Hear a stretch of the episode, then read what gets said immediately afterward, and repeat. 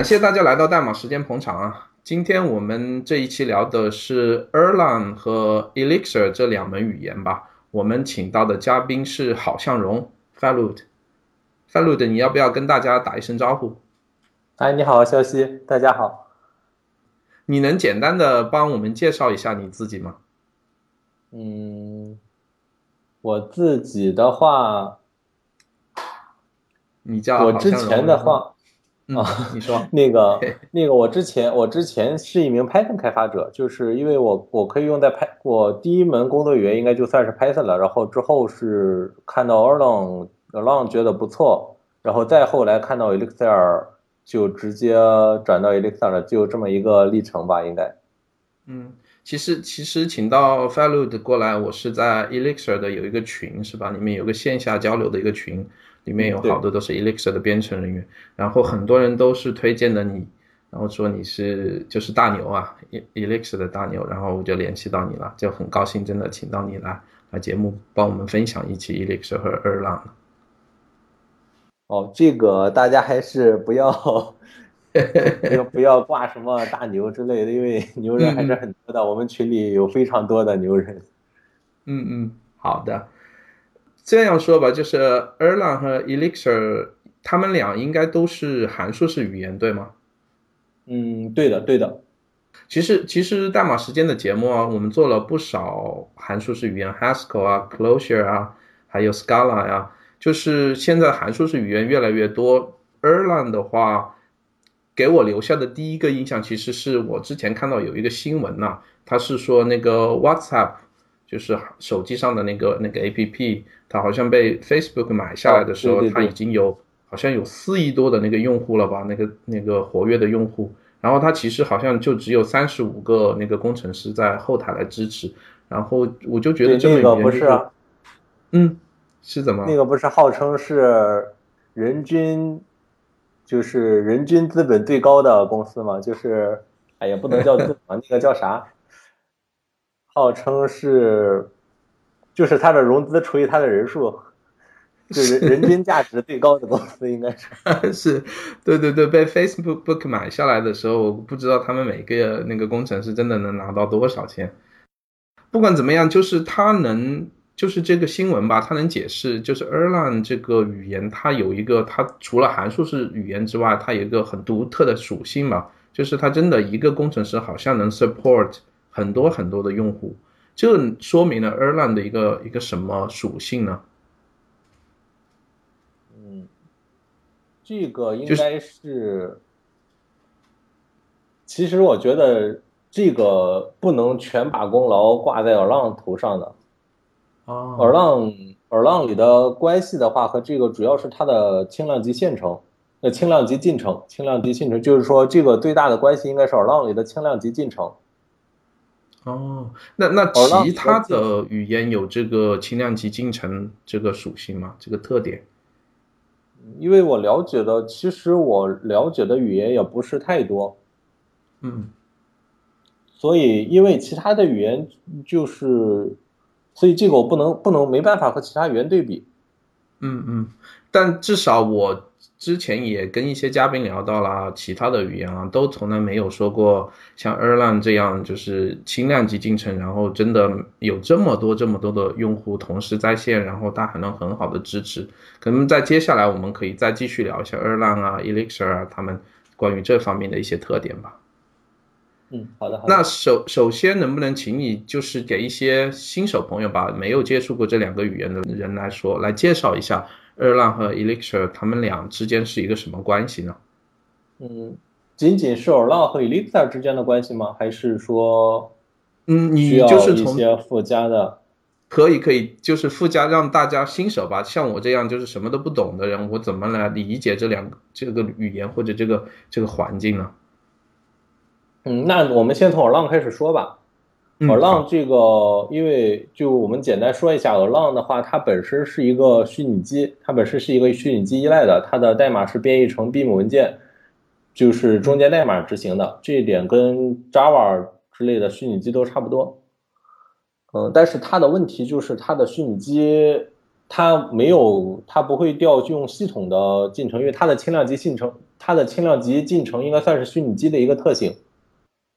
它的虚拟机级别的进程和操作系统级别的进程是完全不一样的东西。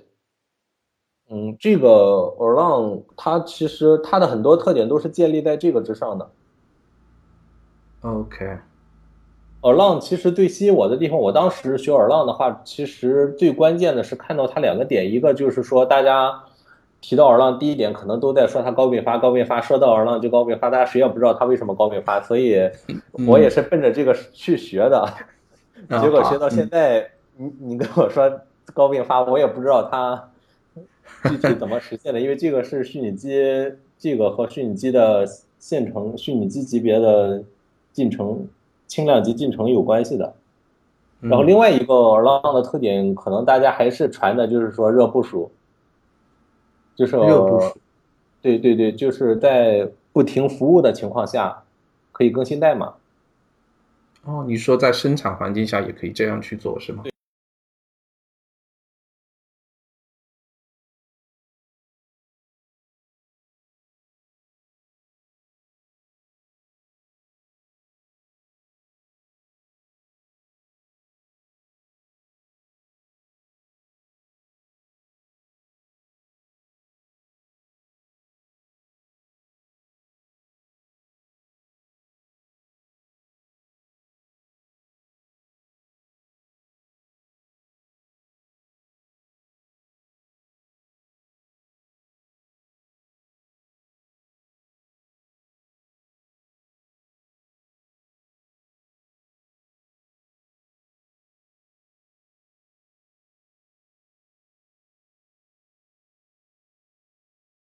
也可以算是吸引人的地方嘛，但是到现在，说实话，就是说，据我自己或者说用，就是我的朋友用 Erlang 的公司的话，热更新用的还是比较少的。嗯，就是它有这么一个特点，但是大家用的用的少，用的不多。嗯，那 Elixir 呢？嗯，Elixir 就是因为 Elixir，大家可以看一下，就是对 Elixir 作者采访有几篇文章，就会提到他为什么重新做一重新开发一门语言，以及为什么重新选到一重新选到开，以及为什么重新开发语言的时候选到 Erlang 这个 VM。嗯，这个时候他的主要的观点，一个是大家都知道他是从 Ruby，Jose，Jose 是一个 Ruby 的核心开发者吗？他是在 Ruby 遇到性能问题的时候，想重新开发一门语言，然后他在对比了几个语言之，对比了几个语言或者虚拟机之后，选择了浪虚拟机。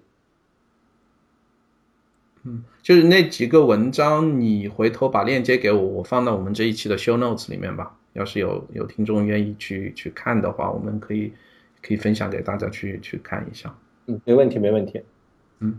那就是我一个简单的理解，这 Elixir 它是不是在这个 Erlang 的这个虚拟机上面跑的一门语言呢？嗯，对，就是刚才我们之前提到 Erlang 的优点嘛。嗯啊，这个我我我我不把它定位定义为优点，我把它定义为广为流传的优点，就是大家一提到它就会首先想到这个。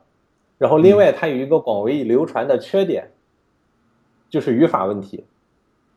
就每当大家提到 Erlang 的时候，通常比如说新手看到它的语法就会吓哭了，就是这是个什么东西啊？完全完全不认识这个东西，和我之前学的东西可能都完都完全不一样的。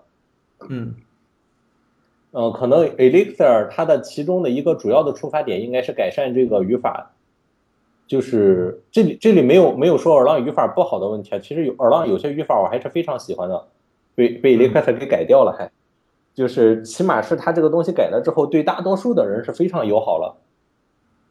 嗯，就是比如说那些呃用 Java、用 C 加加呀那些转过来的那些程序员，他能够对对对，他在看他再去看这个东西，就不像 Erlang 看起来那么吓人。这个语法，就是它这个原因是不是因为 Erlang 是一门比较古老的语言，所以它的语法没有这么现代？哦，没没有没有，这这个应该是完全不会。Erlang 的语法，呃，Erlang 的语法是是一个非常简洁的语法，就是它的语法元素非常非常少。就是我们我们我我虽然学的不深让，但是上大学的时候就上学的时候还是学过 Java、C 加加的这些语言的，他们语法元素比这些少非常非常多，它的只有极少的几个概念。嗯，这个应该和 Erlang 的语法是有关系的，因为它是为它需要支撑的话，它只需要那么几个语法就够了。而 Erlang 的语法其实我觉得还是很不错的。OK，明白明白。然后 Elixir 的话，在这上面另外增加的东西的话，一个比较大的东西是红，嗯，而 Erlang 其实也是有红的，但是 Er Erlang 的红功能也非常强大，但是 Erlang 的红非常非常非常麻烦，它是 Erlang 的红基本上就是编译原理学不好，基本不能写的那种，哈哈，这要求很高是吧？对对对。嗯那那我们回头再具体讨论 Elixir 的时候，我们估计也会讨论到这个 Elixir 的红啊。我知道它是一个非常大的一个属性，我们可能回头还需要具体来讨论一下。那还是得请你帮我们介绍一下 Erlang 的一些特性吧。我看到好多文章就是说，你一台比如说普通的电脑吧。就能运行一个网站啊，或运行一个服务器，然后跑并行的跑数千甚至数万的这样一个一个进程，是这是因为这个二浪这个虚拟机的一个优点，是吧？嗯，这个其实要说的话，我是觉得让别的语言写其实也可以，这个应该不能算在 Erlang 上。Erlang 其实它最大的一个优点，它是。就是它可以拿出来吹嘘的点是九个九的可用性，嗯，拿这个出来吹嘘的人可能会比较多。你说你说的是什么？我我没有听懂，你什么可用性？嗯，它九个九的可用性，它可以到九个九嘛，就是九十九点九九九九九九九九九那种。哦，这是因为 Erlang 的这个特性，就是它有它是什么原因它能做到这一点呢？嗯，这这一点，这一点可能原因就比较多了吧。它的首先函数式肯定是很关键的，函数式就是函数式，它首先能保证了没有副作用，然后是消息传递，对 Erlang 里面所有进程之间的通信，只只是消息传递，没有内存共享。嗯，就是这这一系列东西应该是这这一套东西吧，保证的吧。嗯。那这是不是也也顺便就是也带出了它另外一个特点，是它所谓的它的进程相互之间是非常独立的，它没有相互依赖的这么一点。所以说，如果一个进程它的工作已经做完了的话，就是很容易做那个垃圾回收，就可以把它回收回去。嗯，那我知道 Erlang 还有一点。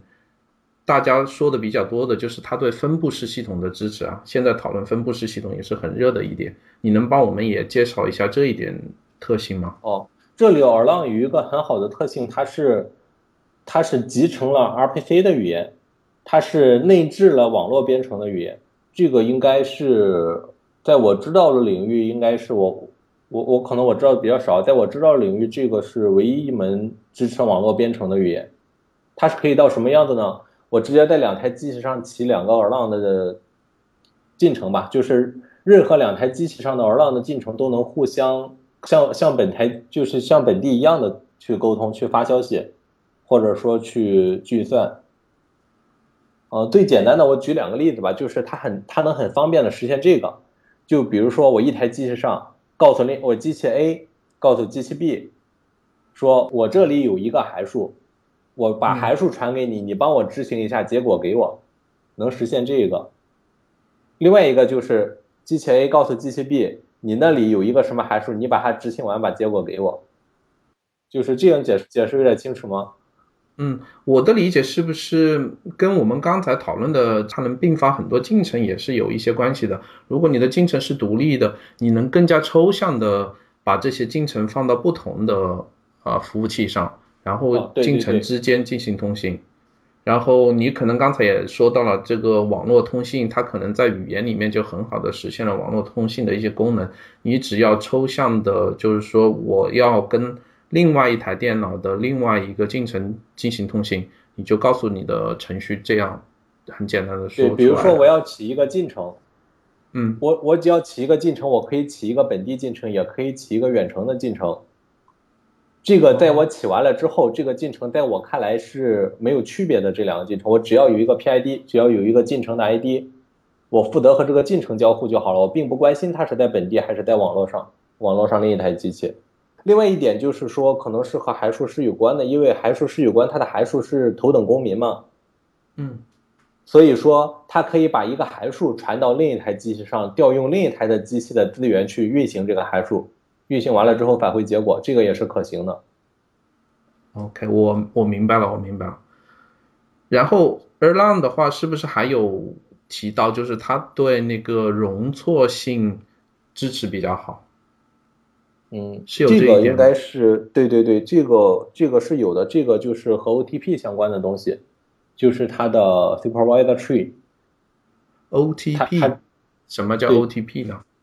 就是开放电信平台，它的一套监控树或者进程树的概念吧。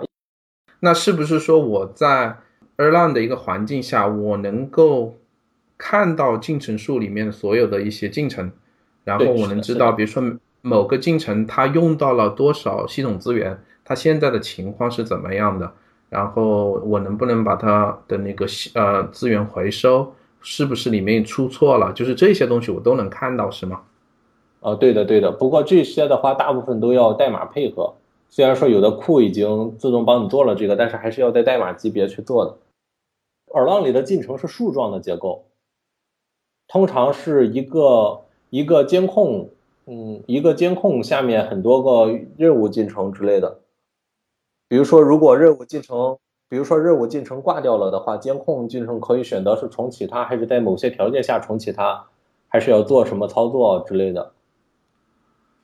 也也有很多的重启策略，比如说是一个进程挂了，它可以把其他所有的子进程，它下面所有的子进程一起重启。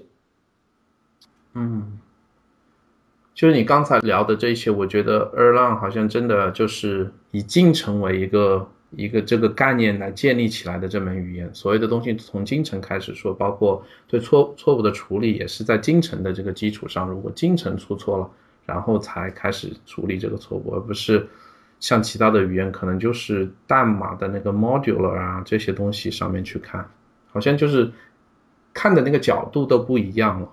对对对我这样的理解有 Erlang 对 Erlang 的编程思路确实和之前接触过的语言不太一样的，确实是以就是以进程为单位的。可能我们在写代码的时候，更多的是在考虑这个进程现在目前处于什么状态。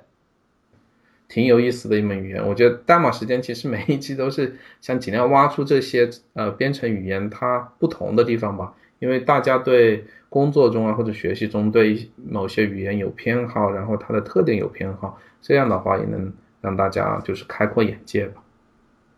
那我们继续聊这个 Elixir 吧，它有就是作者把它给创造出来。你之前说了，可能把它的语法结构进行了改变，那它还有一些什么其他的 Erlang 没有的属性吗？嗯，这个必然是有的。Elixir 至于 Erlang 的话，是做了一些方面的加强，因为刚才提到 Erlang 一些方面不太友好嘛。嗯，再或者说，这 Erlang 的语法比较单一，可能就导致了很多东西一些重复劳动啊之类的。这方面 Elixir 把它做了一些，算是一个附附加了一些很好的东西吧。比如说它的字符串处理，Erlang 的字符串处理应该是功能，就是功能功能都有，功能也很全，但是通常代码写起来的话，就是给给人一种很冗余、很啰嗦的感觉。这样的话，这这种东西在 Ruby 里面就是就是在 Ruby 档来看，这种东西简直不能忍，怎么可以，你怎么可以把一个简单的东西写这么一长串儿？所以他把这块儿这块儿做了优化。另外一个就是 Erlang 是就是还是还是之前那个说法吧，Erlang 它毕竟是一个 FP 的语言，但是我们在写代码的时候，很多时候是 OOP 的思维，或者说很多地方确实是用 OOP 的思想方便。嗯所以这方面的话，它引入了 protocol，这个来做类似于多态的东西吧。不过这个东西如果用熟了的话，看它它只是个语法。这个 Elixir 它的本质上做的这些东西，就是让让代码看起来更舒服一点嘛。其实它的逻辑里面都还是 FP 那套。哦，比如说一些变量还是不可变的，就是你在函数里面操作。对对对，这些还是嗯。我我知道在 Elixir 里面，它好像还有一些，比如说 Mix 啊、Hex 啊这些一些工具。能够帮助你兴起一些新新建立这些工程项目啊，或者是不是有这个包管理系统，这也是更更接近于一些更现代化的语言的一些特点。对，因为因为现代化的语言没有包管理器，没有文档工具，大家都能看着，就最近新的语言，像这些这些配套工具没有都不好意思出来说话的。就比如说 Rust 这种的，嗯，都都是配套的很全。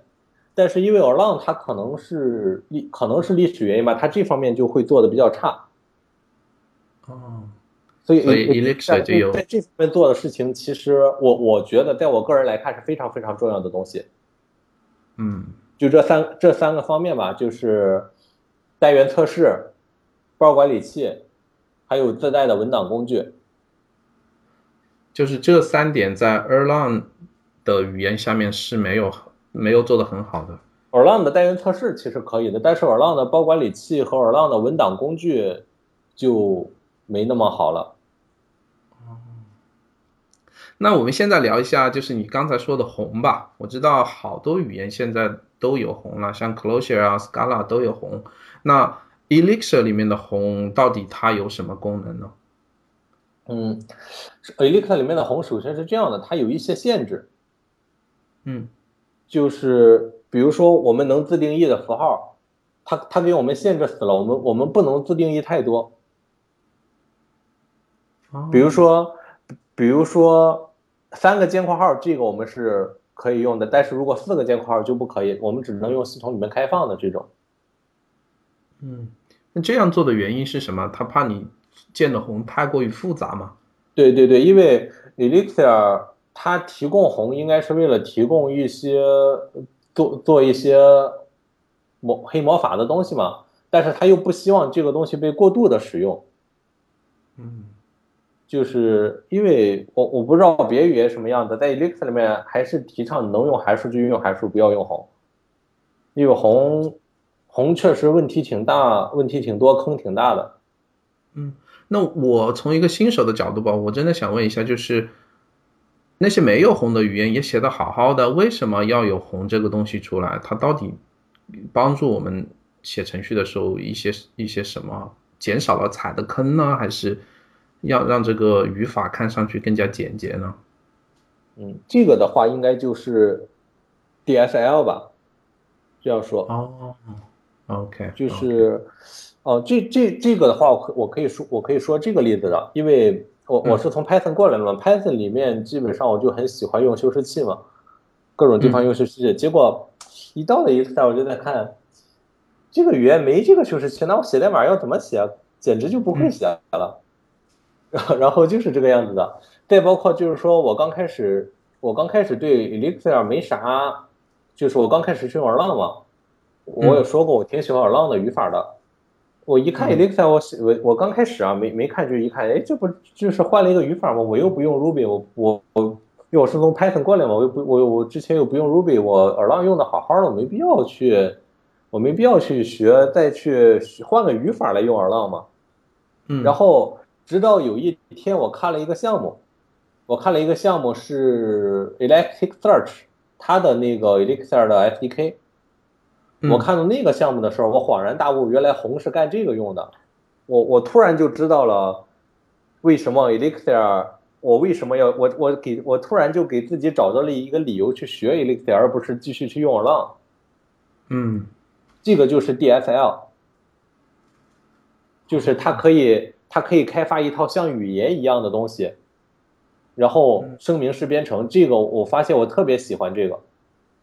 这是不是就是大家说的那个元编程 （meta programming） 啊？嗯，对对对，应该应该就是这个。哦，但我没有用过红，我大概能能够理解你刚才说的这一点。因为是我在学习红之前啊，我也是过会问别人说，我自己能就是问别人红是干什么的，别人可能想来想去，他也不知道怎么解释，给我一个理解是红是用程序来写程序的。嗯，然后我这么一想，用程序来生成程序，我自己写程序写的好好的，为什么要用程序来生成程序？我 我我也不知道这个这个是什么嘛。嗯，所以说这里的话，直直到我看到了那个项目，我我我看到了这种写法，我我我突然真真的就是那种恍然大悟的那种感觉，原来这个东西是这么用的，它完全就是定义一套规则，排着排着去，就是完全不像是在写写代码那种感觉。嗯，我看你在知乎上的一些回答，呃，关于 Erlang 或者 Elixir 的时候，你提到了有一个叫编译时的这么一个概念。嗯，哦，对，好像好像是说在编译的期间，你能做一些事情。当然呢，我不是特别的理解啊。然后你在运行的时候，可能你就不需要再再处理那个同样的这一个事事情了。你你能解释一下吗？我不明白，反正。啊，行行，这个这个是这样的，我们不是之前谈到 Elixir、Erlang 的区别吗？然后谈到了说 Elixir 在 Erlang 的基础上做了很多事情。其实 Elixir 在 Erlang 上做的所有的事情都是在编译时的事情，就是一旦我的我的点 -er 文件，就是 Erlang 的文件原文件要要在 Erlang VM 上运行，是要编译成 Beam 文件的吗？嗯，Elixir 的文件也是要编译成 Beam 文件运行的。一旦编译成 Beam 文件之后，其他的都是虚拟机之虚拟机的事情了。所以 Elixir 它的红，或者说像它的 Protocol 这些东西，所有的东西都是在编译阶段去做的事情。就是 Elixir 它的编译时，它是有存在语法树的，就是它是存在 AST 的。嗯，编译时其实是把代码转成 AST，再把 AST 转成 Beam 文件嘛。嗯，Erlang 里面在 VM 级别变量是不能变的。你一个 a 等于一了，a 就不能等于二，因为它什么是匹配，a 匹配到一，a 不能匹配到。但是 Elixir 却实现了 a 等于一，下一行你可以写 a 等于二。那我们从这个例子入手吧。嗯，比如说 Elixir 里面是怎么实现的这个呢？比如说 a 等于一这一行嘛，嗯，它实际上是在编译处理的时候给你翻译成了 a at 一等于一。然后在下面所有对，在下面所有的调用的 a，比如说你的 b 等于 a 乘以二，它实际上是 b at 一等于 a at 一乘以二。但是我这个时候如果再写个 a 等于 a 加一呢，它就会写成 a at 二等于 a at 一加一。哦，我我这样说可以吗？这样这样说应该是容易理解了吧？嗯，我我大概能够理解，那就是我我我第一个就是我第一个出来的 a，它其实是 a at 一，我第二个出来的 a，如果是我要引用它，那它就是 a at 一。如果我要给它重新赋值，那在 Erlang 里面这个不能重新复制，你只能在 Elixir 的编译时你已经判断出来了，我现在要给它重新复制，那我再重新搞个变量就叫 a at 二。哦，这样的话，在下面的话，你所有用到你你在下面 a at 一这个变量就永远都用不到了，因为你在下面我们在 Elixir 的语法里面只能用 a，所以再用出现的 a 它就是 a at 二。哦，我我明白你的意思了，这个是一个非常好的例子，呃，解释了什么时候我们应该是编译时，什么时候是应该是运行时。但是站在 Elixir 程序员的角度，这不是破坏了它那个函数式的一个基本定义，就是变量应该是 immutable 的吗？你现在 a 又可以复制 a，然后下面又 a 又可以复制 r，从程序员的角度上来说，不是就这一点就没有了。这个因为因为变量不变，这个应该算是 Erlang 的特色，它不应该是函数式语言的特色，因为很多函数式语言变量是可变的呀。哦，是吗？我以为都不可变。哦，没有没有，就是因为因为函函数是变量不变，这个是 Erlang 独有的东西吧，应该算是。OK，就 Elixir 里面并不是这样的，你可以哦不复制，Elixir Elixir 是用用红，这本身这本身就是 Elixir 它本身就是红，Elixir 是用红来实现了变量不变级别看上去可变的变量，它只是看上去可变。嗯。嗯，我我我明白你的意思，就是在编译的时候，就如你说的，变成了 a at 一和 a at 二，这是两个不同的呃两个变量了，只是在 Elixir 写代码的时候，你看上去是同一个 a，是这样，吧？嗯，对的对的。好，我觉得，嗯，我基本上能够理解这个编译式和运行式。那其实我们的问题是从那个红开始聊的，在 Elixir 里面，这个红是所谓的干净的红或者卫生的红，是不是？就是说，嗯，就是说它那个作用域不会到红外面的那些代码里面去。嗯，要硬要写的话，我是可以把它写到关关联到红外面的代码的。应该是算是写代码的时候应该遵循的一个规则，但是并没有去限制，Elixir 限制不了。就是说，如果我一定要写不卫生的红的话，我可以写得出来，而且我也确实写过这个。啊，那是不是更加应该写卫生红呢？啊，是的，是的，这这这个是的，因为因为在函数式里面，这这种的算是政治正确吧。嗯，如果。如果我写不卫生的红的话，可能在代码级别给别人造成一些，造成一些很不方便的东西。比如说，我我如果用不卫生红的话，我可能写出来很多东西。比如说，我可能实现一些多态呀，或者说继承啊，再或者说一些很很多东西，我可以如果不用卫生红的话，我可以写出来很多别人看不懂的东西。嗯，这个我我自己可能过一段时间我自己也看不懂了。哦。也就是说，程序员还是要理解如何去写一个卫生红，然后遵循这个规律去写自己的代码，在建立红的时候。OK，我们现在聊一下 Elixir 的这个语言语法的一些特点吧。我知道 Elixir 它里面也是有那个 pattern match，这是很多函数函数语言都有的一个特点啊。我之前在嗯，那个 Scala 的一集我也跟嘉宾聊了一期，但是我根本没有理解 pattern match，可能当时解释也不是非常好解释。就是在 Elixir，我看 Elixir 的时候，它有一些嗯例子吧，就是 pattern match 好像在 Elixir 里面是为了把一些数据从它的结构里面抽取出来，而且是用用一种很方便的方式来抽取，是不是？这是这个 pattern match 在 Elixir 里面最主要的一个作用点呢？嗯。我我先这么说吧，其实 Elixir 里面那个等号它不是赋值，不是赋值，就是 Elixir 和 Erlang 里面一样，它那个它不是我们通常说的等号 a 等于一吗？这种的不是把 a 赋值为一，而是我拿着左边的东西去匹配右边，我左边只有一个变量，那它等那它肯定完全和右边完全匹配，并并且就是说能把右边的变量一模一样的挪过来，这个在我们看起来是赋值嘛？嗯，是，但是如果是我们把这个稍微复杂一点，我们可以就是把左边它等号的左边是可以写的比较复杂的，写一个结构体，或者说写一个 tuple，写一个 list 都可以。嗯，这个时候呢，它就是一个模式匹配，因为它的等号就是拿左边去匹配右边嘛，然后把能匹配上的数值给它拿出来。首首先是这个概念，首先是这个概念，就是说它的等号并不是赋值，而是直接就是模式匹配。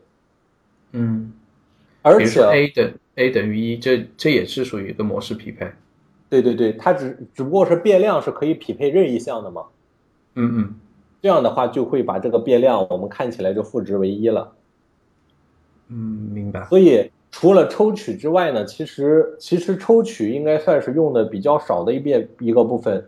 除了抽取之外，它用的更多的可能是，就是函数的，嗯嗯，这个这个只能叫就是可能用的更多的可能是函数的匹配，嗯嗯，这这一点这一点应该是和别的语言不一样的，就是 Elixir 里面的函数是可以定义多个同名函数的，比如说比如说要写一个斐波那契数列吧，然后通常都是。别的语言就是说我定义一个叫 f 的函数，然后通过给它传的参数来不一样，在在函数题里面写 if n 等于零，然后怎么办？else 怎么办？是这样的。嗯，但是这个在 Elixir 或者在 Erlang 里面，它是这么它是首先先写第一个函数，先定一个函数 f f 零，直接定义 f 括号里面就是个零，然后定义它返回多少。嗯，然后这个在下面一行是。定义一个函数 f，括号里面写个变量，写个 n，然后再定义它同它是可以同时定义两个函数的，当然只是看起来是两个函数啊，看定义两行函数，但本质上它是一个函数。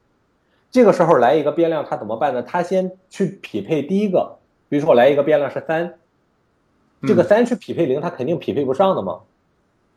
然后它就会到下一个行去匹配，就会匹配那个 n，n 当然是可以匹配任何结构的，所以所以它更多的是用在函数或者说在 case 里面的 case 语法里面的这种匹配，这种用的是非常多的。OK OK，感感谢你的呃讲解，我 现在比较能够接受这个 pattern match 了。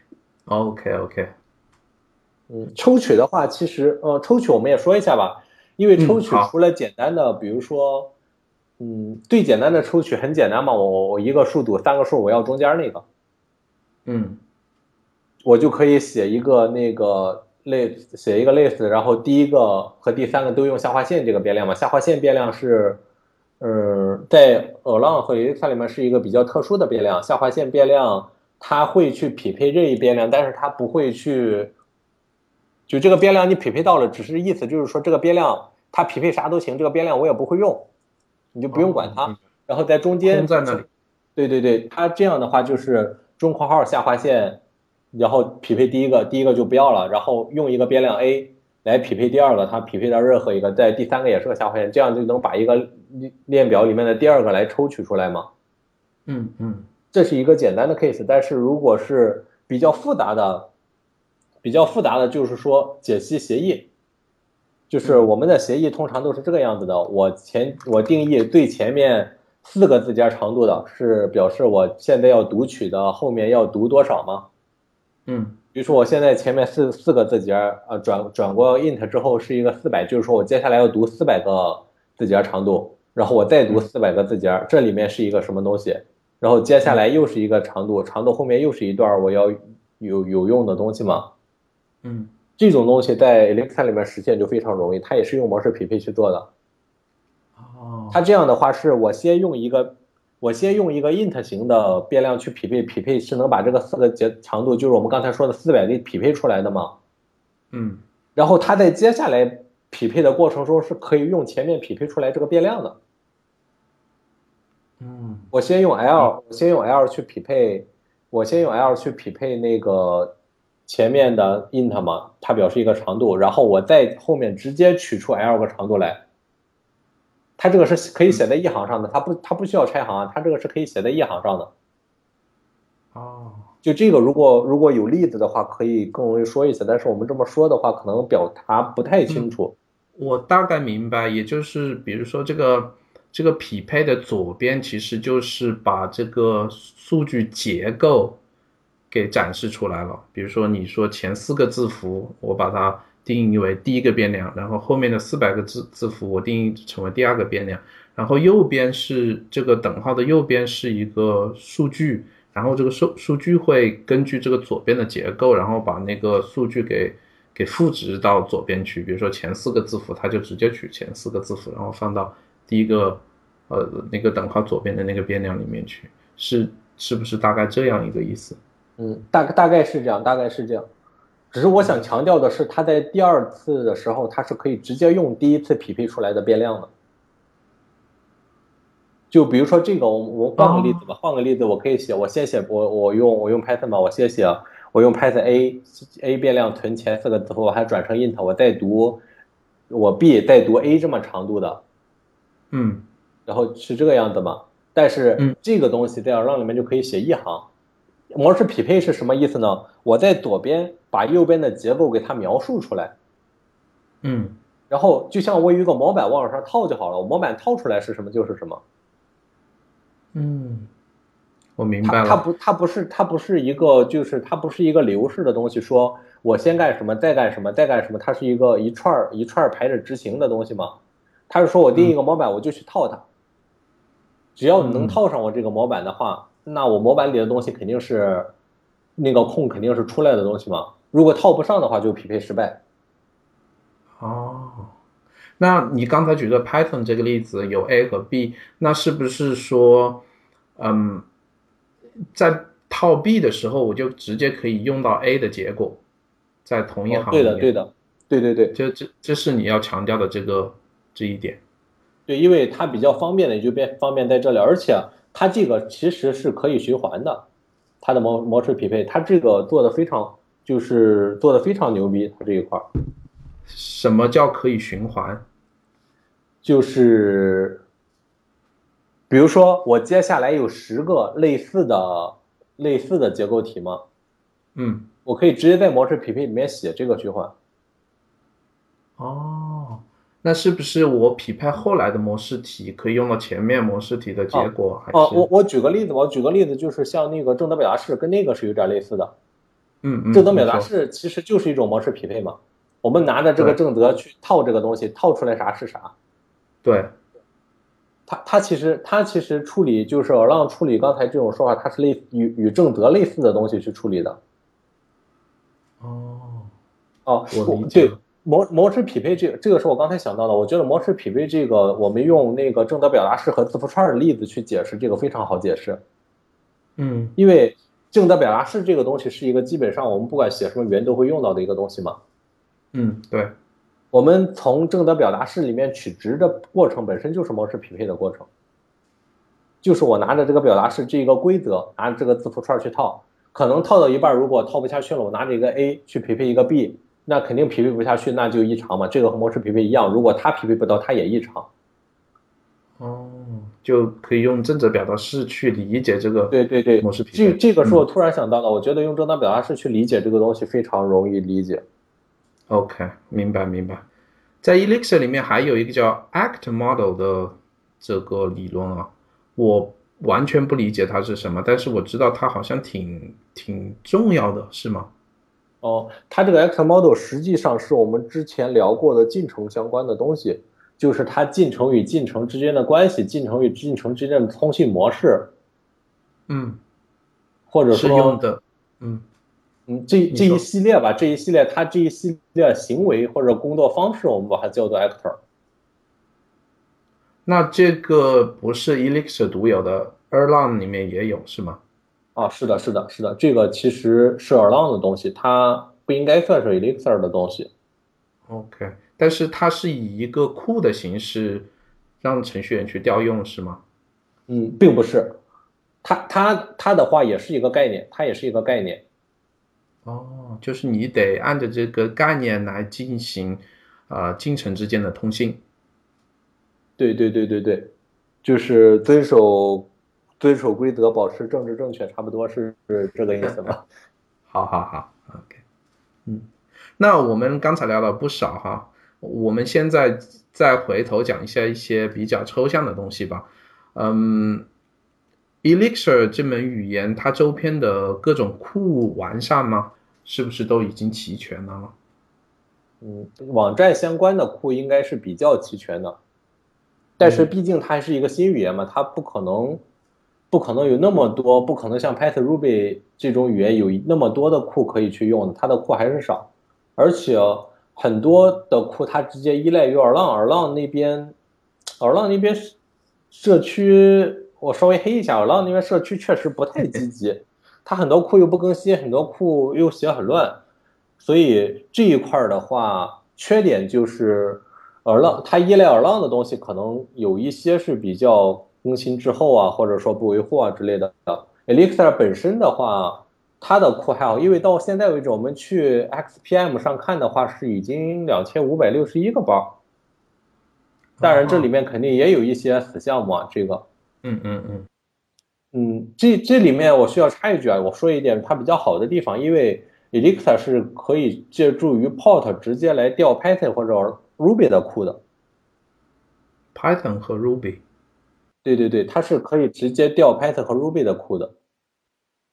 当然，那种大的大的网络库那些要配合起来还是有点麻烦。我举个例子吧，比如说那个手机号码处理，嗯，就是 Phone Number 那个库。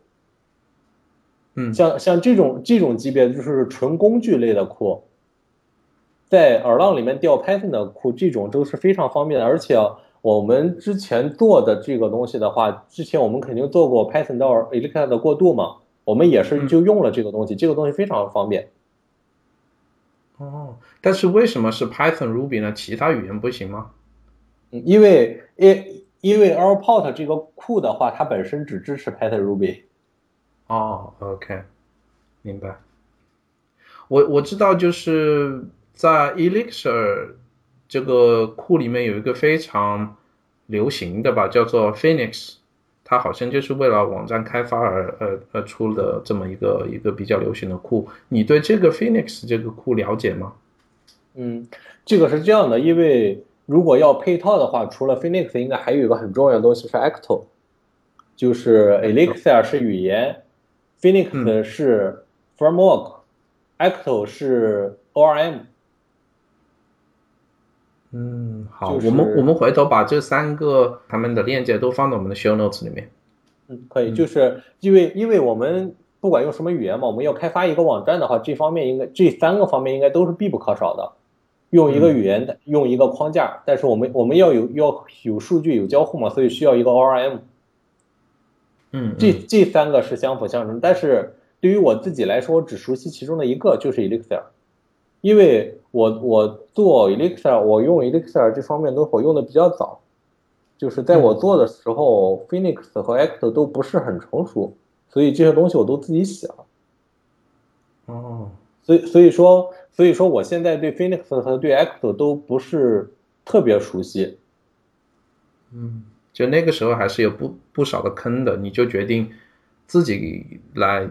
开发自己的 framework，然后开发这后面的所有的这些需要的工具，是吗？对对对，就是说我自己这些东西，我自己做的东西比较多。嗯，OK。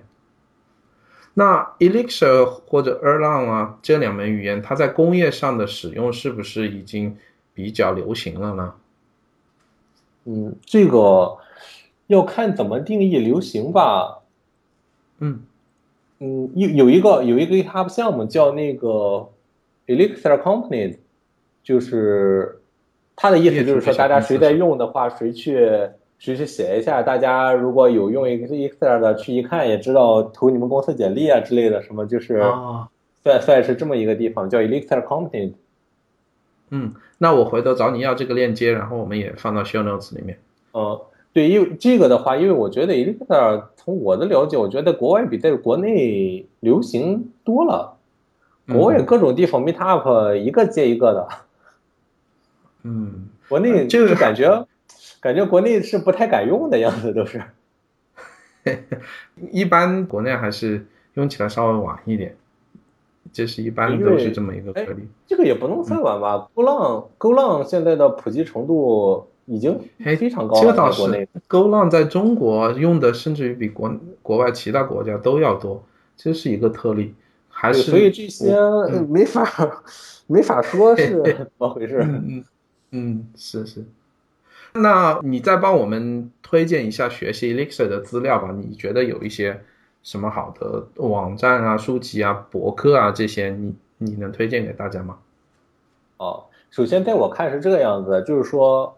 如果是初学的话，前期肯定会面临一个最大的问题，就是大家会问我学我需不需要学 Erlang？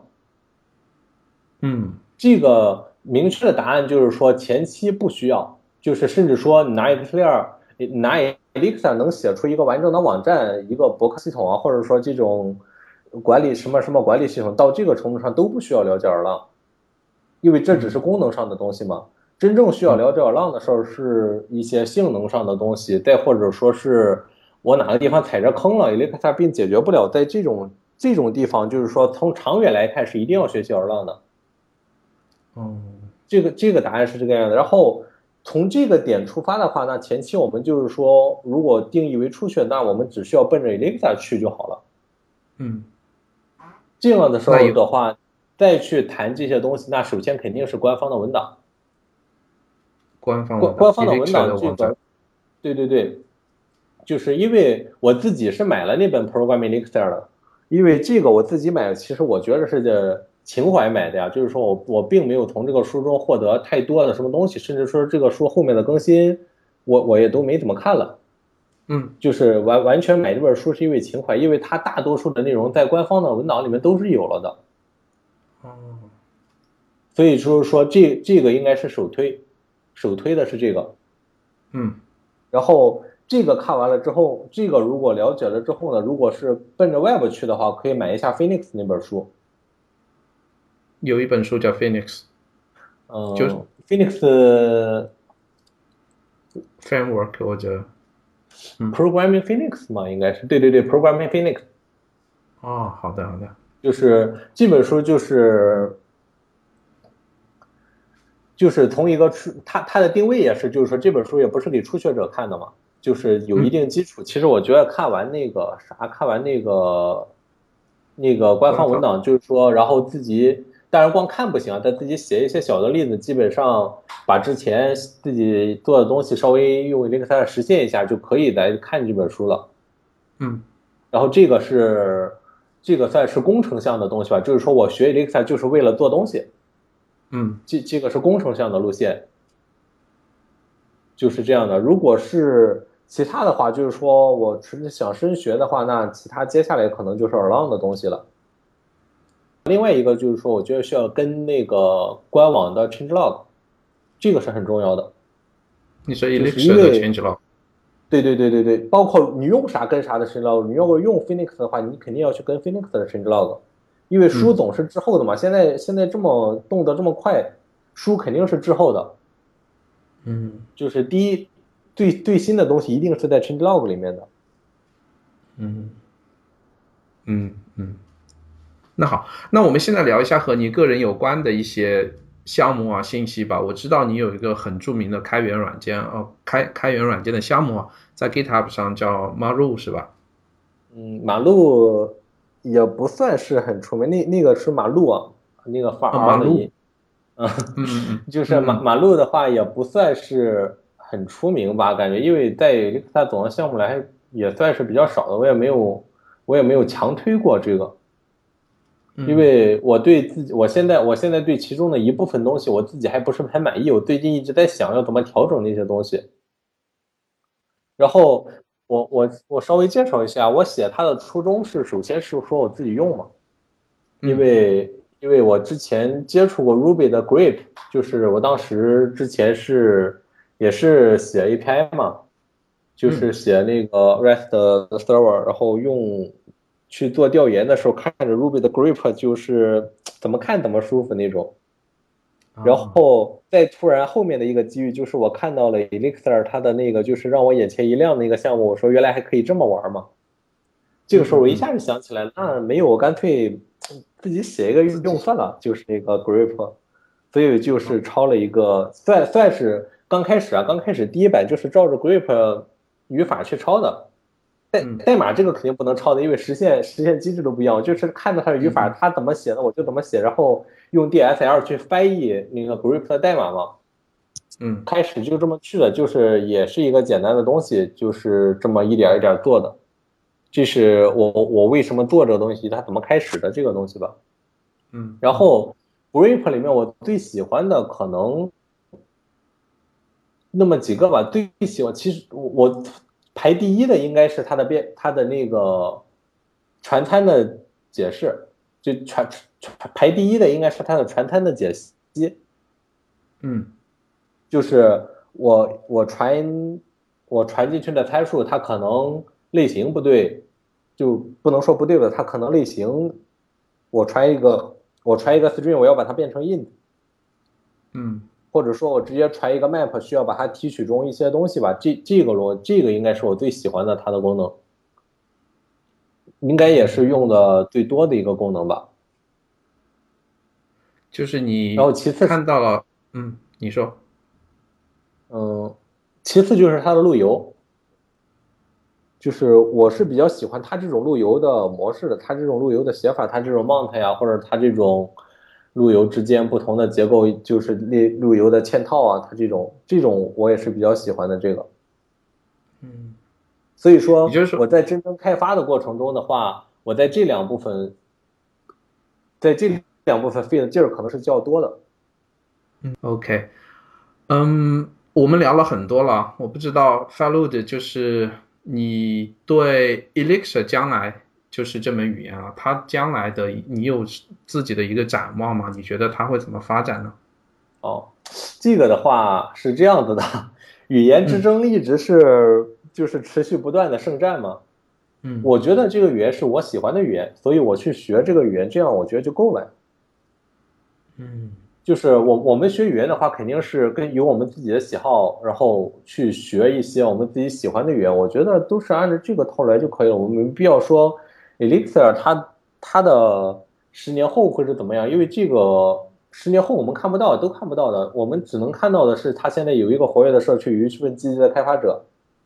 嗯嗯。这样一说的话，就是可能说不定过两年出来一个语言，你会更喜欢，然后你你可能就会跳到那个更喜欢的语言。是的，是的，对对对，因为别人问我，其实我一直这么说，我说我不能保证说我十年后还用 Elixir 这个。嗯嗯。所以我觉得这个对他的展望是一个心态问题，而不是说我们非得去争，或者说去猜，或者说是什么的。是是。我们之前也聊过各种语言，很多小众的语言，Clojure 这些，其实像我们邀请的嘉宾也是因为喜欢他，觉得很顺手，然后就开始用。其实成为大牛之后，找工作啊，或者各个方面其实都都不缺。你只要真的理解了，你喜欢它做，而且在写代码的时候，你也有一个很开心的一个心态，那其实就是很好的事情了。对对对，这个这个是我觉得最重要，就是说我我开心就好了嘛。嗯，这种我觉得也很争论。这种争论其实有的是，比如说编辑器之争啊，这些，就是你喜欢一个东西，你没必要一定让别人也喜欢这个东西啊。